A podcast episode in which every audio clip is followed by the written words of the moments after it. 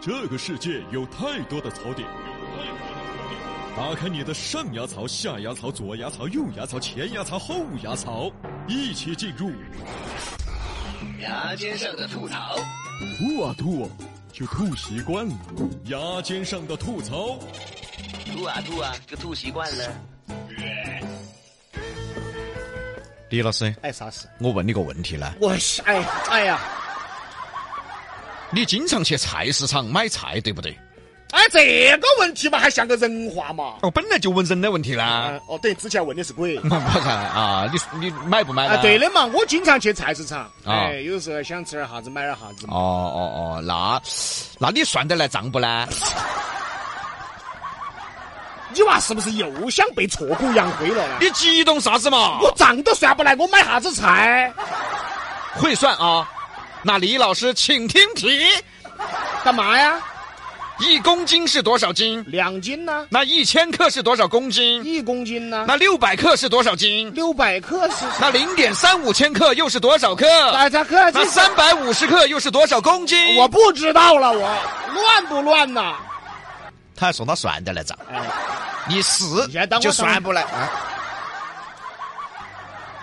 这个是被你绕晕的哈你。哦，你要搞清楚哈。但是啊，嗯李老师买家被绕晕无所谓噻，嗯嗯。但如果说你是一个卖家，你就必须非常熟悉这些换算单位了呀。但是最近有一个卖家哈，不晓得是文化低嘛还是脑壳儿哈哈，龙是算不清楚一笔账啊。在湖北武汉有个顾客在网上要买六百克的胡萝卜，然后商家就邮寄来了两根胡萝卜，咋胡萝卜那么重啊？这 个啊，是胡萝卜呀还是白萝卜呀？这是，这下顾客蒙圈了，就问这商家呀，你这两根胡萝卜有六百克啊？咋不得了？两根胡萝卜你跟我说有一斤二两啊？你不信你个人称嘛？于是顾客就用自己的体重秤称了一下，一共是零点三五千克，然后就把这个数值发了过去。这一发过去，店家的骚操作就开始了。看哇，对的噻，你是公斤秤，零点三五千克换成克就是乘以零点三五乘以二，七百克。你买六百克，哎，我还多给你一百克的。 等于说顾客还占你便宜，你还多了给了一百克。我估计吧，这个商家真不知道零点三五千克是多少斤。这种数学程度还出来做什么买卖呀？哎，就是这种数学程度嘛，才出来做买卖噻。啊，对，稳赚不赔。啊，对对对。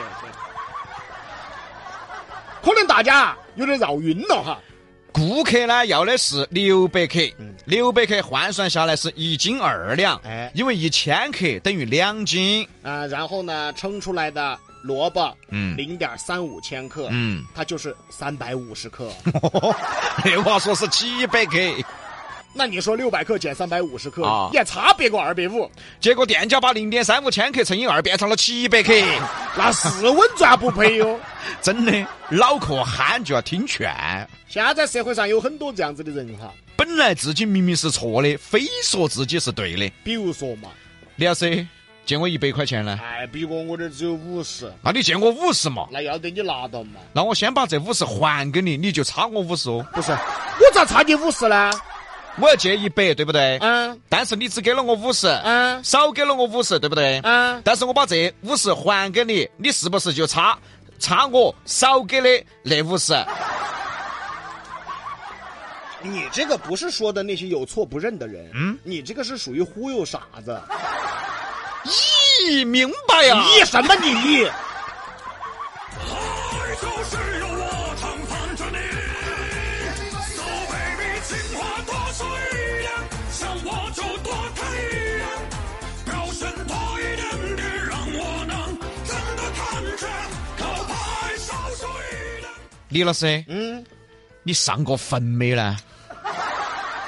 这就已经不是人话了，知道吗？啥子嘛我没有上过，我我们屋头的人都几百岁了都没死，我们百世同堂，我们屋头没得坟的。你屋头长寿哦，比那个乌龟活得久、哦。你有病！啊我跟你说，你再问下去，我真的把你挫骨扬灰，直接在九眼桥上杀了。哎，火葬场哇，我明天订个炉子，啥子啊？烧个活人，你激动啥子嘛？你烧啥子活着嘛？你哎呀！烧完了我马上就去杀了。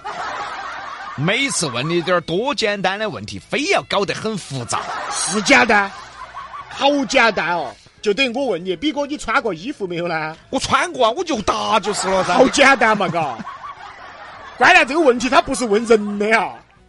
哎呀，哪个屋头没上过坟啊？哪家哪户没上过坟？哦，听你口气还挺自豪。这事儿自豪什么？这事儿不是啊，主要是下面这个新闻啊，让我有三有点三如啊，啥子是三如哦？如坐针毡，如芒刺背，如鲠在喉啊。你是李成儒 吗？新闻是这样的啊，据贵州省黔南州龙里县人民检察院近日公布的起诉书，辽宁省葫芦岛市零零后男子陈某某因涉嫌侮辱尸骨被起诉侮辱尸骨，啊。主要是变态嗦。大家来听听这个起诉书就明白了啊。啊，起诉书显示，二零二二年三月二十八日九点，被告人陈某某、万某某、李某某三人呢，来至了呃，来到了这个龙里县的这个国里岩洞葬，嗯用手机进行直播。啊，看到没有，又是直播。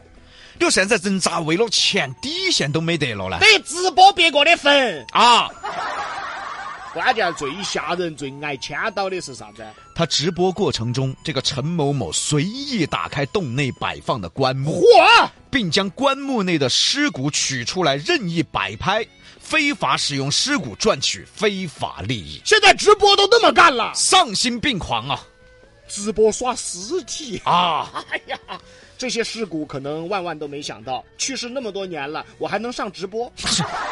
真的，如果说直播再不规范一些东西，可能以后更吓人的事情都要做出来啊！哎呀，打扰先人本来就是极其恶劣的事儿。关键他们不怕的嘛，为了点打赏啊，连最起码的敬畏之心都不得了之前有嘛，我们看到那个啥子哦哟，探险停尸房的嗯啊，啊！真的啊，哦，那个够吓人的嘛。是嘛？这一下就挖别个墓，还拿出来摆拍，还把人家打开。啊！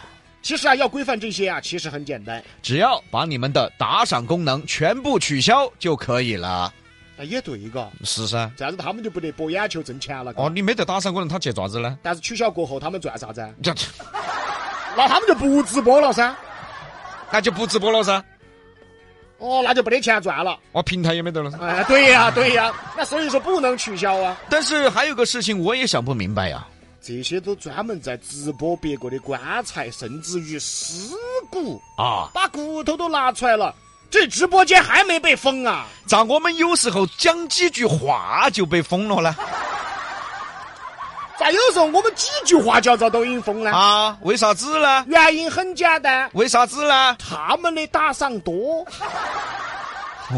确实简单，确实他简们单。打赏多，平台就分得多。哦，确实简单，简单，简单，简所以单平台要保留一下他们。哎对的像我们这儿一晚上直播下来打赏二块五，啊！啊，平台是呃是一句话没对就给你封了 噻。哎呀，说平台的管理是一方面哈。但各位看客也是一方面噻，嘿，有人就是喜欢看这些哦。关键他还要打赏我哦。要给人家刷礼物，哎，摆得好。